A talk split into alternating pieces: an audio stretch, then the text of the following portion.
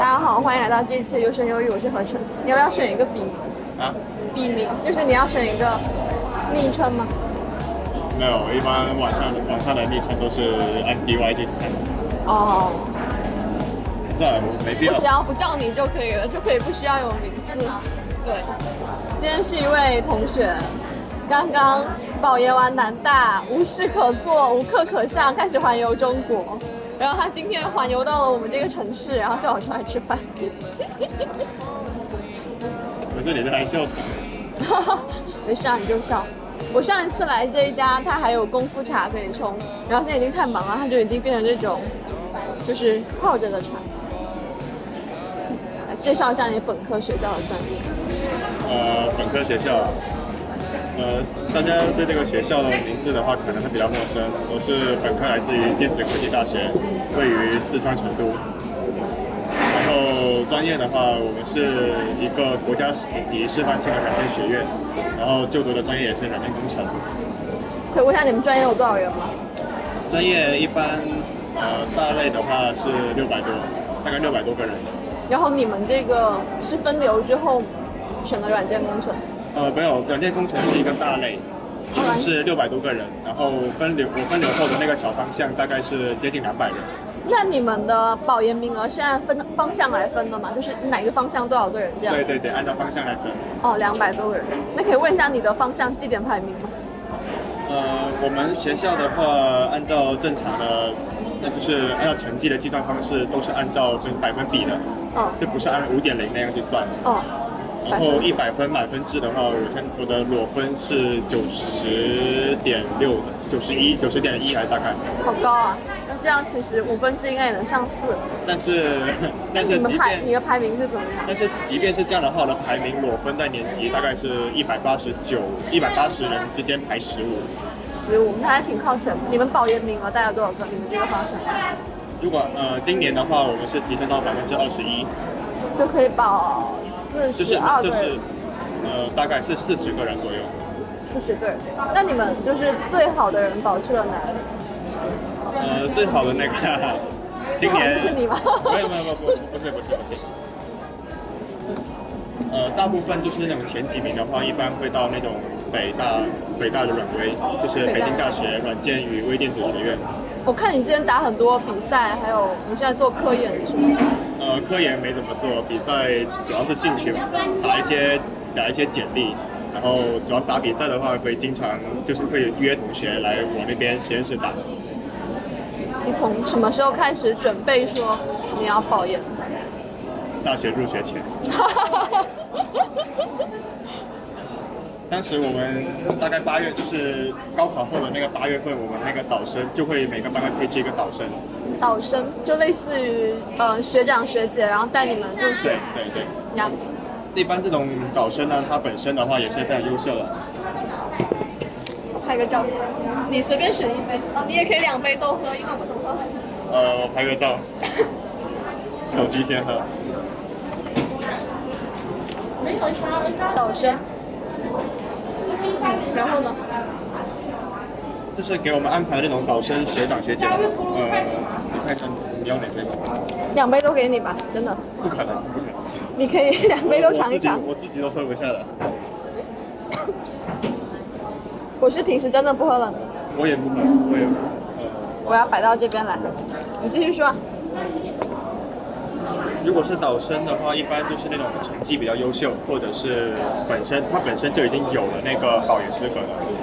然后我们当时导生就会给我们介绍说，保研的话，导，你们那个是大几的师兄师姐？我大一的时候他是大三，哦大我们两届，我就就进了。，OK，看这个。行。当时刚入学，他就让我们去了解我们学校的学院的一些保研政策。嗯，比如说，哎，你们你们就是你们是只算绩点和科研，还是说你们学生经历、学生工作内容也会算？呃，我们是这样计算的：专业课专业课的成绩加权起来是你的那个裸分。专业课的成绩就绩点嘛，全部绩点，嗯嗯。那个是占百分之多少？你们有百分比吗？没有就是就全部加起来，然后再往上叠。对，再往上叠。再往上叠是什么东西啊？这个叠的话就比较流氓了。比如说，我们比较主流的加分方式应该是靠竞赛。嗯，对，如果是国家最高级的话，加的是三分。比如说我现在裸分是九十，然后我拿了一个国一，就是国家最高级，呀那么直接一叠就是九十三。呀，这个三分大概是什么概念呢？呃，举个例子，我们的学分大概是一百一百分的学分，就总所有的课，所有按算保研的课加起来是一百分，那么这个一百，你加上三分的话，就是一百乘以三，相当于你的总分加了三百分。按能理解吗？我们是一百个学分，那么你直接在你的裸分上叠三分，是不是相当于一百乘以三？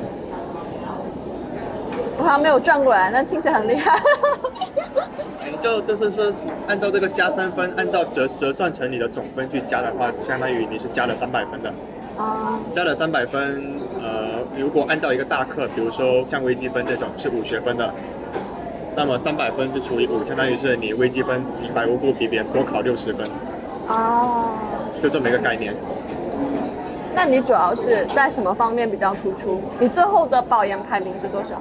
呃，从十五升上升到第十，然后主要就是靠你的竞赛经历。对，就是这个，就是我当时参加的美赛加的那个分数，使我从第十五上升到第十。美赛是什么？我当时只看你发的朋友圈，不是很看得懂。美赛它全称是美国大学生数学建模大赛。好像建模大赛好像都是我身边认识的数科院的同学在做。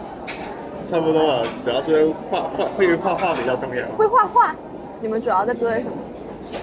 呃，这种建模比赛，它主要就是给你提供一个社会问题、社会现象，然后让你通过某种数学的方式去解决。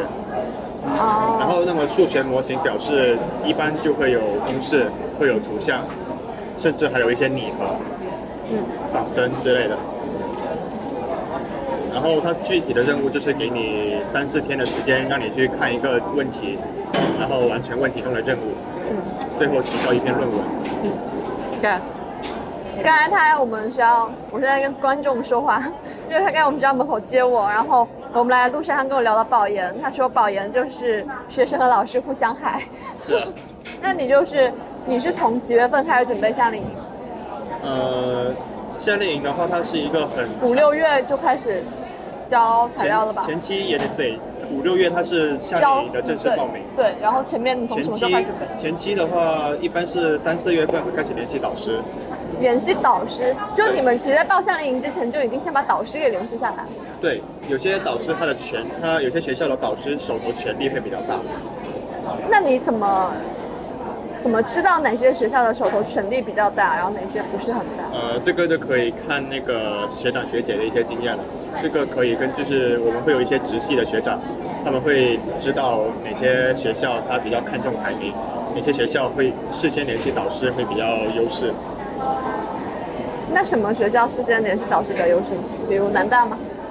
呃，这个其实没啥优势，比如说是中科院，中科院？还有像中科大，哦，你有去报清跟北吗？就清华北大当时。那个导师直接不要我。他怎么说的？他联系我联系的时候，我就一般就发邮件嘛。啊，那个导师就说，呃，你可以报，但不确保你能上。我们只喜欢动手能力较强的学生。那那只是他婉拒，那不代表，那你夏令营还是可以去报啊，那不一定是他在筛简历嘛。呃，他一般这种清华的话，呃，像呃，首先是我们这种专业出发来来在讲，软科动手能力等于什么？呃，做的工程还有敲代码的这种能力，哦，那那非动手能力指的是什么？类似于科研、写文章、推公式、证明结论之类的。哦，因为我个人的那种保研，就是那种投夏令营的风格，应该是这所学校应该是我有喜欢的老师，他的方向跟我的跟我想要读的比较符合，我才会去才会去投他。不然的话，我会我会感觉，呃，投了这个学校，到时候也没有好的导师，就没啥意思。好，就你还是比较看重导师的。呃，对，因为对对我们这个专业来说，导师的风景跟导师的方向，对未来三年还是比较重要的。行。那你当时夏令营又投了哪些学校？呃，我投了中大，中大、然后南大、南大。中科大，还有像人大，还有中科院。过程怎么样？过程，过程怎么样？你说哪哪个的过程？就每个都想听。过程啊，就是最后入营的话，只有只有中大、南大还有中科大三个。中科大就是像我刚才说的，导师的权力比较大。其实按照学校学院的正常筛选，应该是没有入营，但是刚好就是那个导师比较看重，就把我推荐入营。哦，那就是他自己跟你说你其实没入营，是因为他才入了营的嘛？就是他这么，呃，就你怎么知道本来按照那我们个会有那个短信通知啊、系统提示啊之类的一些一些其他其他方式去连看看自己的系那个入营状态。嗯反正就是别人入营了，然后你还没接到通知，说明你没入营，哦这个还是挺容易看的。哦，因为只下单是没有电话号码的，有电扫码。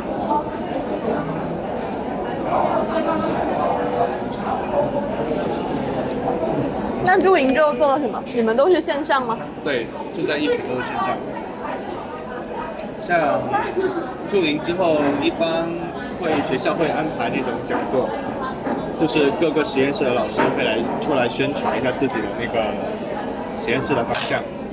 那不是很费时间？那夏令营几个学校会不会去撞车啊？就比如说这边在考试，那边在宣传。哎，这个问题问得非常好。像中大跟南大，他们时间都同一天，但这就是线上的好处了。我上午的时候，我上午的时候就去参加那个中大的机试，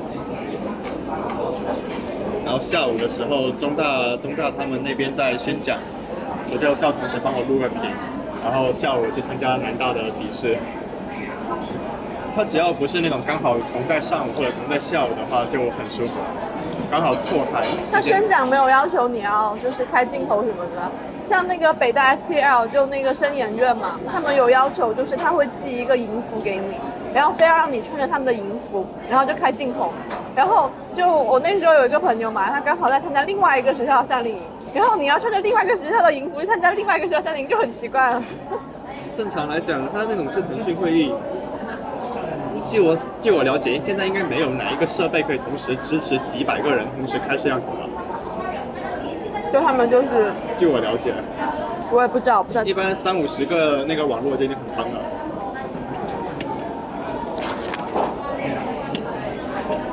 感觉红米肠好吃。对。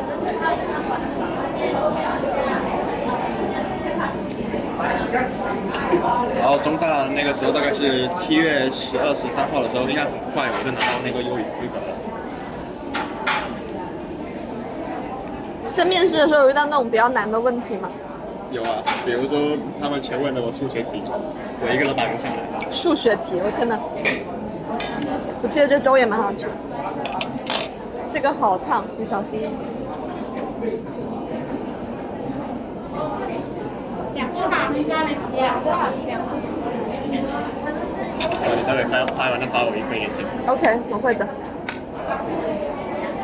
然后你在南大选的方向是方向，这样，呃，应该属于软件，就是它是一个。研究所软件所，软件所具体方向应该是那种云计算、云原生之类的。云计算。那你后面还要参加预推免吗？啊，就预推免你还要参加吗？还是说没有，你就直接拿夏令营 offer 就？呃不，它它的规则它的规则是这样的，夏令营它会是先第一批的去捞学生，那么夏令营捞完这一批之后，自然的话就是拿到 offer 就称为优营，没有拿到的称为后待队列，哦，相当于是一个 waiting list。嗯，然后如果这个学校还开了预推免，那么它预推免的优先级也会在这个候补之后，相当于夏令营是去竞选，是去竞选那个 offer，预推免只是竞选备胎。哦，原来原来夏令营，哦，原来第一轮夏令营才是。对，正最最正经的，也是最正规、优先级最高的，就是夏令营。那那就是一个学院要同时开预推免和夏令营，可是有一些学员他们是只开预推免或者只开夏令营的。呃，那那么如果他没有开夏令营的话，预推免的效力等价于夏令营。大部分学校如果他认为夏令营的人数已经够了，他就不会再开预推免。那你还有参加预推免吗？你就没有参加了？没有，当时中大拿到优营，然后南大但是南大跟中科大就面试的时候比较受挫，只是在候补。当然中间还有个插曲啊，就是去参加中科院。中科院这个说起来，中科院跟中科大之间的区别是什么？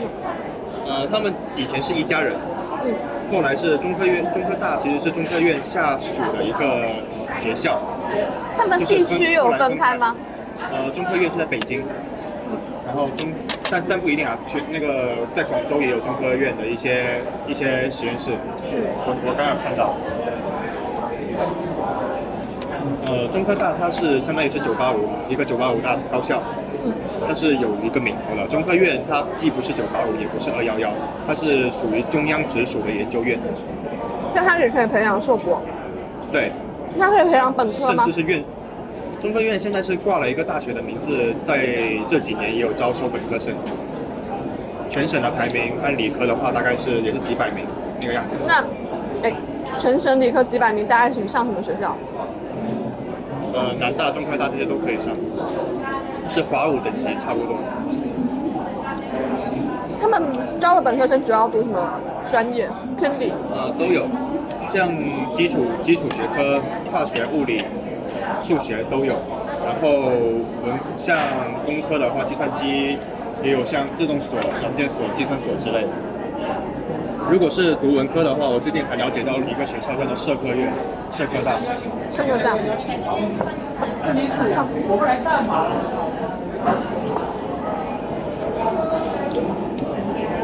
中科院的全称应该叫中国科学院大学。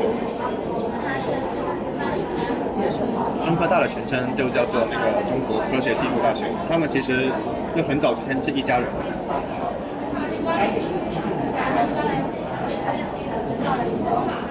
当时中科院的那个入营通知刚好在我的垃圾邮箱里头，他没按他没用他们学校的那个正正规邮箱去发。哦，中科院就是我刚刚所说的导师为数不多的导师权力非常大的一个学校，他们甚至是没有学院的，没有学院这个概念。你就直接跟导师联系。对，他是按照实验室以实验室作为招收名额去招收学生的。你报的那个实验室，他只要愿意招你，你就去了。我昨天还看到一个保研的推送，就说什么双非巴拉巴拉巴拉，啊是的，好，双飞巴拉巴拉巴拉，然后最后什么上岸专业 top 三，然后我就想 top 三究竟是谁呢？是复旦还是浙大？点进去，这个其实跟专业是有关系的。对，点进去是什么？社科大的深圳还是社科院的深圳？社科院的，某某些专业的 top 二可能不是清北，对对对对对对对。所以这个不好说什么。那点进去就有那种感觉，这个标题，反正我发给我同学看，然后他就说哇，这个标题好玄妙，就是很语言的艺术。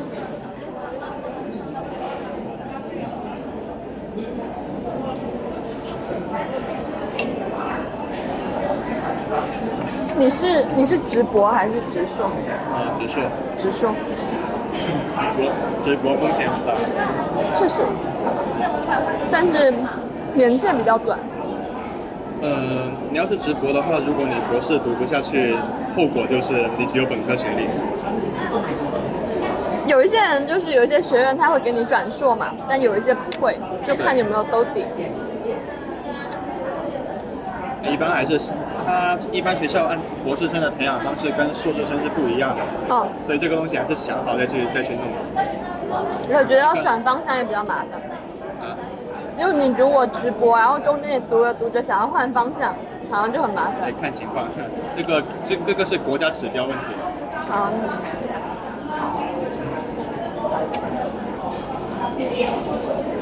你现在对未来什么规划？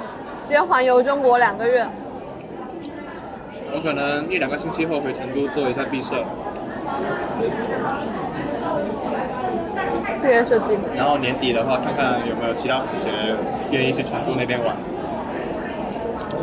有包括是考完研的，也包括刚考完研结束的，十二月底考研。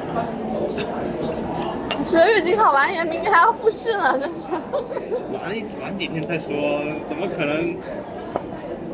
一般我我看我看身边同学考完考完研，基本上还是玩先玩个寒假还是什么的，准备一下复试，明年三四月份再来再来拼一下。确实，一般考研之后，学校图书馆就空了。对。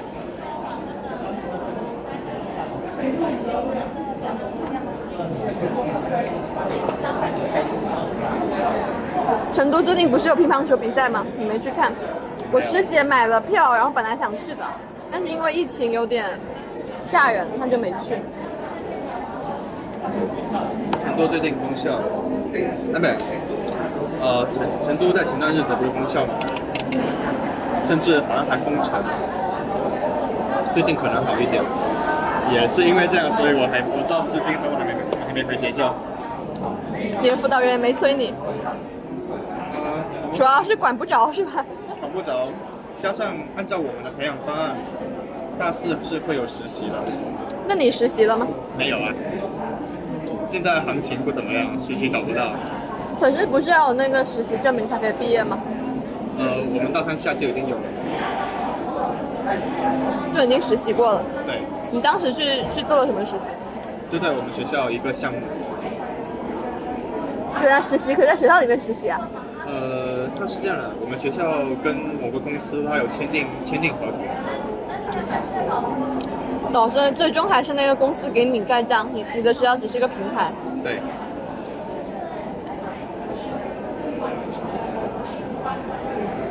还是重庆蛮好玩的。哦。呃，重庆跟成都都是两所非常宜居的城市。不热吗？现在可能已经得穿长袖了。我本来就是家里人就说八月底要去重庆嘛，然后一看那个温度啊，四十几度，然后那时候重庆还山火停电啊，没有去。对，呃，七八月份不行，一般这两座城市都是春天跟秋天去。春天跟秋天没有假期，我是上一个夏天去的成都。不会啊，还有像国庆啊、五一啊这些。你只要疫情不管控，这种这么魔鬼的假日，我觉得一点都不适合出游。那你干脆请个半个月的假。不敢做。哎，所以这就体现出了保完研这段时间有多快乐了。你像我现在可以全国各地到处游，啊，你疫情要是管控的话，我就让你管，让你给你管几天，我也不怕你隔离。你不怕的人家连毕业设计都不能回去做吗？带着电脑，就在广州当地就开始毕业设计，是以备不时之需。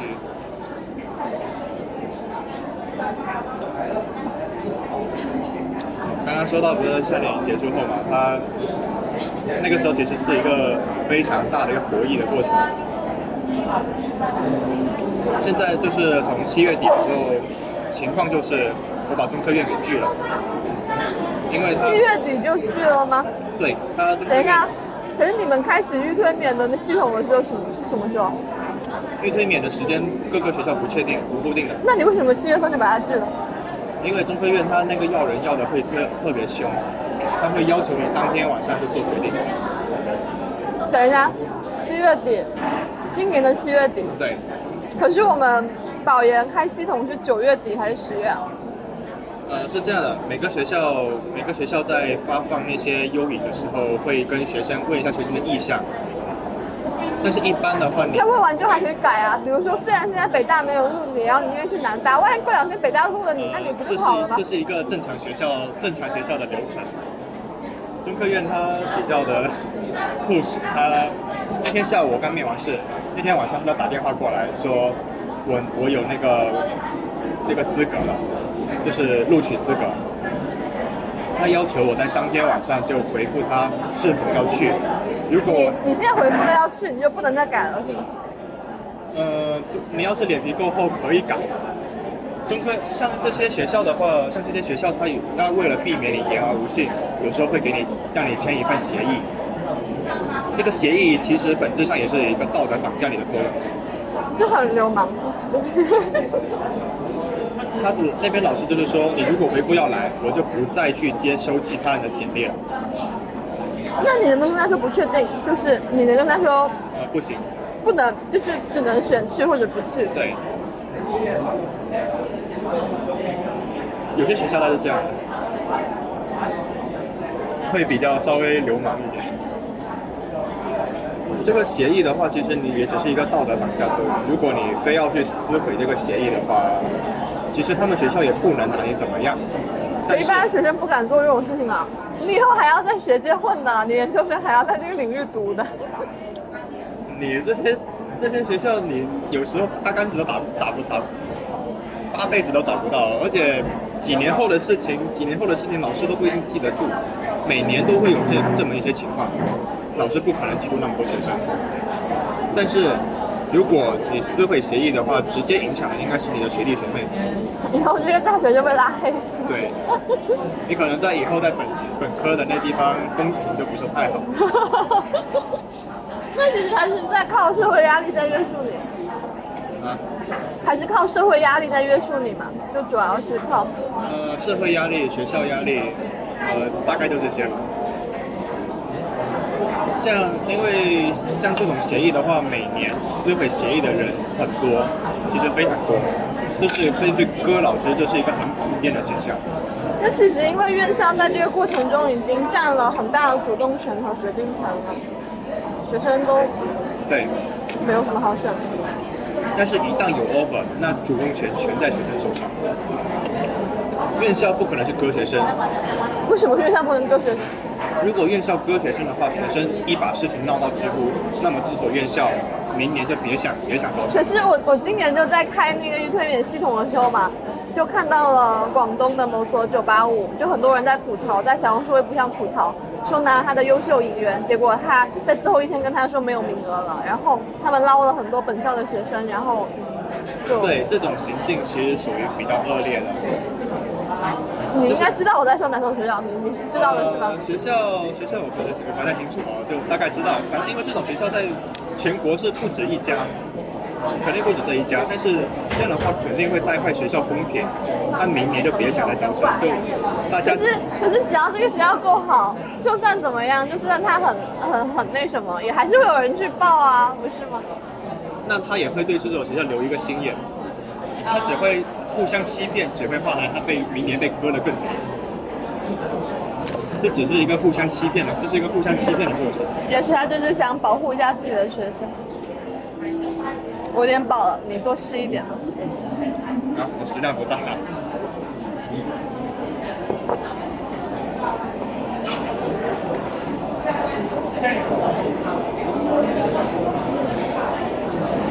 学生割老师，其实这种现象很普遍，不会怎么样。但是老师割学生，假设你在知乎上搜到，就是你要搜保研这种学校的一些情况的话，你如果搜到了这种学校的一些差的风评，那你肯定就不会说去优先报考或者是怎么样。原来学生有这么大的影响力吗？哎，不过我看到很多人保研其实都没有导师，你现在是导师已经定了吗？虽然没有在系统上显示，但是已经定了，还是说在系统上也显示？呃，已经没有系统显示，但是定了。就你在夏令营的时候，其实就已经一些学校的夏令营，它除了那种学院面试，其实还有导师面、实验室面。这个是相当于是每个导师跟实验室自己私人另外加的，不在不在夏令营的那个那个流程当中。你剩下一个吃掉了，我不行了，我不行。你看我这个都吃不完，然后你就过来一点。你把它搬到你那边。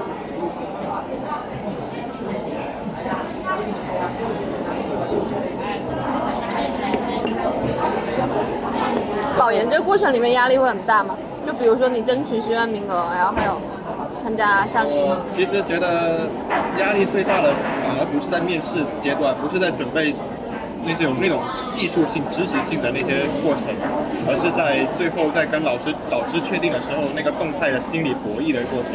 就是互相确定对方会不会害自己，对和割自己。对，当时很有趣啊，十八大概是十八号的时候，我就觉得十八号应该是各个学校的那个推免资格都已经放出来，已经确定好了，十八号是八月十八吗？九月十八号。九月十八号对，各个学校基本上已经确定好推免名单了。呀。这个时候，中大如果是中大本校，他们会不会去优先找自己学校的老师呢？肯定会，是吧？哦，就说他们会先把导师给定下来。对，那些突然间拿到保研资格，肯定第一时间很不要命的去找自己的那些老师。这好像就是理科跟文科的差别。就我所认识的很多读文科的人，他们在参加夏令营之前其实都没有联系导师，就直接呃，我之前听一个同学说，他文科的话，导师可能不是很重要。可能也重要，但是没有像你们那种就是像对到实验室这种这种重要的程度。这个对，是我们这边的话，很看实验室的待遇、政策，还有培养方式，包括研三你放不放实习，这些都会纳入到我们对这个实验室的一个考量范围。当时十八号的时候，就我其实，呃，在中大我是很看重一个老师的，嗯，但是看中这个老师，如果那个时候再不联系，等他的学生去联系他的话，我后面可能没机会。虽然我在中大的那个夏令营的排名都靠前，那如果联系老师，联系老师，老师肯定会问你一句：你是不是确定要来？你要怎么回答？那要怎么回答呢？如如果那边南大跟中科大还是在候补阶段，就是还有机会，那你你也不你也不知道希望多大。那你能如实相告吗？就是说还有其他的在候补。那么老师可能就会问你说，那如果被你候补到了，我这边是不是就不要了？他这些老老师对这一套话术，他每年都在经历。那按道理来说，确实是，我觉得这可能是大家心知肚明的，就就他应该知道，你要是等到了更好。所以这个时候你要明确的告诉老师，我会来，我会报考，但话不能说太满。那那怎么说？呃，这是一个对话对话的一个大概内容。首先我会问老师，老师这里还有没有名额？老师会说有，但是确定要来。我说是那边因为你们发邮件都一来一回的不吗？不，微信。微信，你们加微信。对，我就跟他老师说，对，那个我还有两所学校的那个等待队列已经太太迟了，已经不想再等了。但我没说，他万一等到会怎样？老师老师在那个时候其实也也很喊，他也想贪，不仅不仅是学生贪，其实老师也贪。他会跟你说，你要报学硕还是专硕？因为学硕名额一般是比较紧缺的，专硕会比较充足一点。差别是什么？呃，一来是学费、奖学还有奖学金，差差差多少？学硕的学费是八千，就是按照就是中大的标准的话，学硕的学费是八千，中大是一万六，一倍，专硕一万六，对，差一倍，然后学制呢？都是一样的。培养方式可能大部分学校应该没什么区别，中大不太清楚。老师就会跟你说，哎，我这边学硕现在名额比较紧张，怎么样怎么样。那好，其实我也抓住了老师这句话的心理，就进一进一步的说，老师，那我还是想报学硕。老师就跟我也跟我打了一个一个迂回，相当于就说我看看能否安排。这句话，这这两这两句话的心理博弈是什么呢？我的博弈是，老师你只要敢不给我学硕，那到时候如果如果我等到了中大，就是南大跟中科大的中科大的那种中科大的那个 offer 的话，我就完全有理由把你给割了，拒绝你，因为我的排名我的排名非常高。等一下，你前面的那句话是什么？你跟他说了什么？呃，老师，我第一志愿还是要报学硕。嗯，然后呢？老师说目前学硕名额比较紧张，我看看能否安排。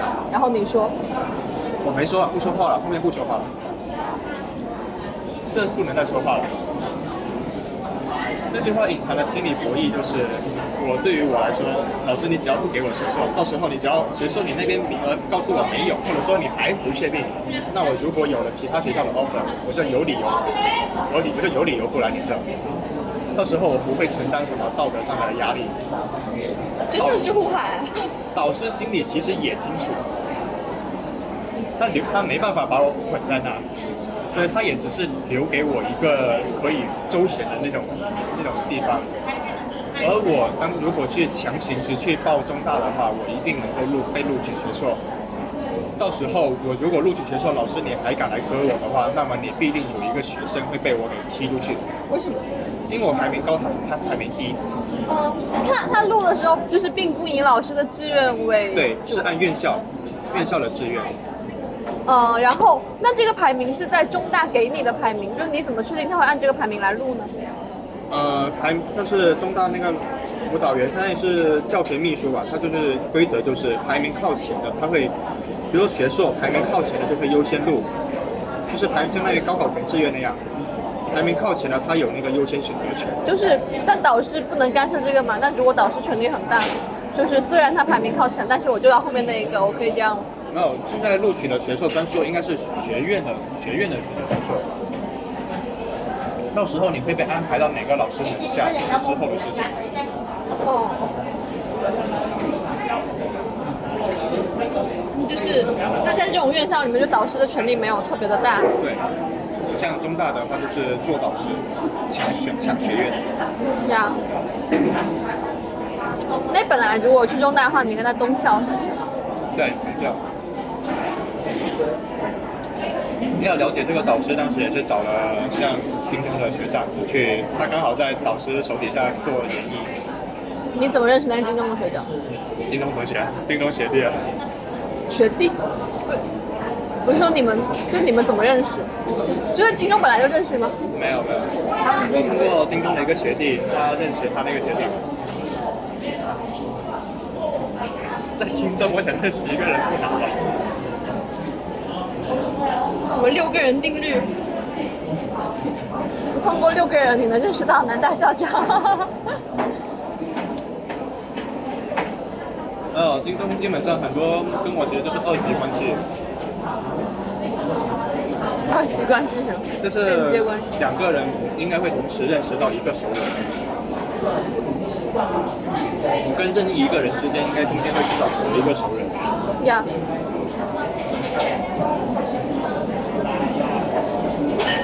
这个导师其实还可以，然后在二十四五号的时候，他约谈我，约谈之后，呃，约老导师要约谈你，其实本质上也是确定一下你的志愿。所以在那一前一天晚上，我也是想好了老师可能会问的各种问题。当老师问你说会不会来中大的时候，其实我的回答也很也很也很迂回，就是我会报考。这样的一个系统，那个填报志愿，我不知道你了不了解，它是你先填志愿，院校给你发复试通知，会给你发复试通知，然后你去接受这个复试通知，院校会给你发待录取通知，然后你再确定一下那个待录取通知。这个这个键一旦按下去，你就改不了了。所以大家最后发的也是那个界面。对，最后也是那个待录取的界面。那个时候已经木已成舟，改也改不了。你想割，你想割也割不了。那南大什么时候给你候补的？二十，我是二十五号约谈的中大老师，二十六号的时候就是周一，他们学院可能上班了，就给我打电话。南大。二十五号你约谈的中大，对，然后二十六号南大给你打电话，对，然后几号开的系统来着？二十八，所以是在最后两天的时候才把名额给到你，对，然后你就把东大给割了。对。现在一个行情就是说，你一般在系统开放前的前两天去割老师的话，不算割，算是还比较仁仁义的。另外还有两天时间，你一个老师完全是有有时间就是在联系后面的学生。对。而且我在联系那个导师的时候，他的名字是告诉我们成长的。那我一割，那我一割，你们不紧张了，我更舒服，彼此都舒服。所以到时候中大那个老师也是觉得说，哎，还感谢老师之类的一些话。啊，然后还有一个伏笔啦，中科大还在还在后补呢。但是从结果来看的话，这个时候也是一个一个博弈过程。如果南大南大来南大的那个学院给我电话，他也是问我一个问题：你我能不能确定你是一定要来？那我肯定跟他确定啊，这个不管你确不确定都得这么说。那这个时候，如果大也来电话该怎么办？那两个你会选哪一个？呃，其实从两所学校的直观对比，就是没有一些外界因素的话，应该会是南大。道理也很简单，南大它是一个综合性大学，它的计算机含比高，而且南大在南京，中科大是在合肥，嗯，这个南京还是大于合肥的。这个时候，然后而且但是主要是中科大当时老师是推荐我入营，而且入营之前他肯定也会问我，如果到时候给你 offer，你是否一定会来？有这个承诺，你不好去撕票。那么现在，但是中科大一直在候补中，一直在候补，也不知道能不能拿到。于是你应该先下手为强，跟中科大老师说，老师我拿到了很大的 offer。其实这句话翻译过来是什么？我在给老师施压，就是我老师我这边我已经有一个确定的 offer，而且还不错，我能上了，我一定会报的。老师，你要是这边中科大你没能够给我一个提成拿过，或者说 offer 给不下来，那到时候没办法，因为系统它确定我必须去接受一个保底的 offer，这个是谁都谁都你的 offer 是南大吗？是啊，就是这样，有 offer 那就是保底啊。可是可是可是，就是我感觉南大要比中科大好，然后嗯你也觉得南大比较好，但是你还是会拿南大去跟他吸啊。但是呃，这个保底是是从你的心理预期上我们所认为的保底，就是有 offer 相当于是我这个保底就在那里。如果老师我说中科大老师就是这么说的，老师相当于我的潜潜台词就是说。老师，你要在那边学院还没有给我信息的话，那我到时候你就不能怪我不来报你这个学校了，因为那边难道我已经能保底，一定能上了。我为什么要冒那个险还还来你这？对吧？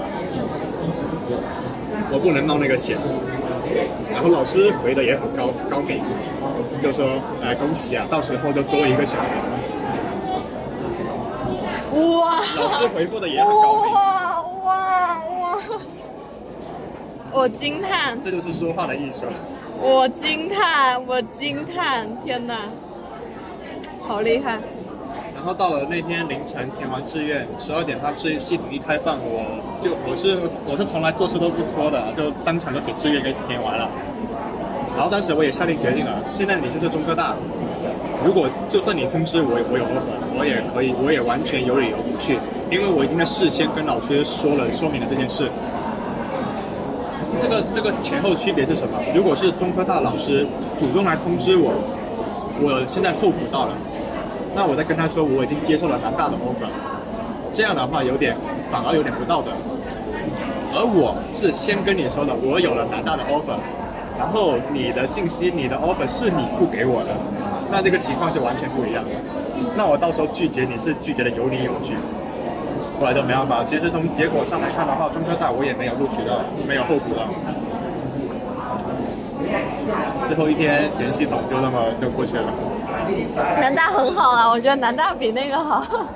其实南大在我的心目中印象中是比北大还要高的。为什么？呃，北大它首先我们大部分人去的是北大的软微软件与微电子，其实那个那种那个学院的话，导师会相对比较务实一点。他们从七月份拿到优云之后，后面就已经进组开始干了。南大它相对的话导，我也有找学长了解过，南大基本上很多导师不怎么压榨。而且南京是作为六朝古都，是有它的历史底蕴，它有很多名胜。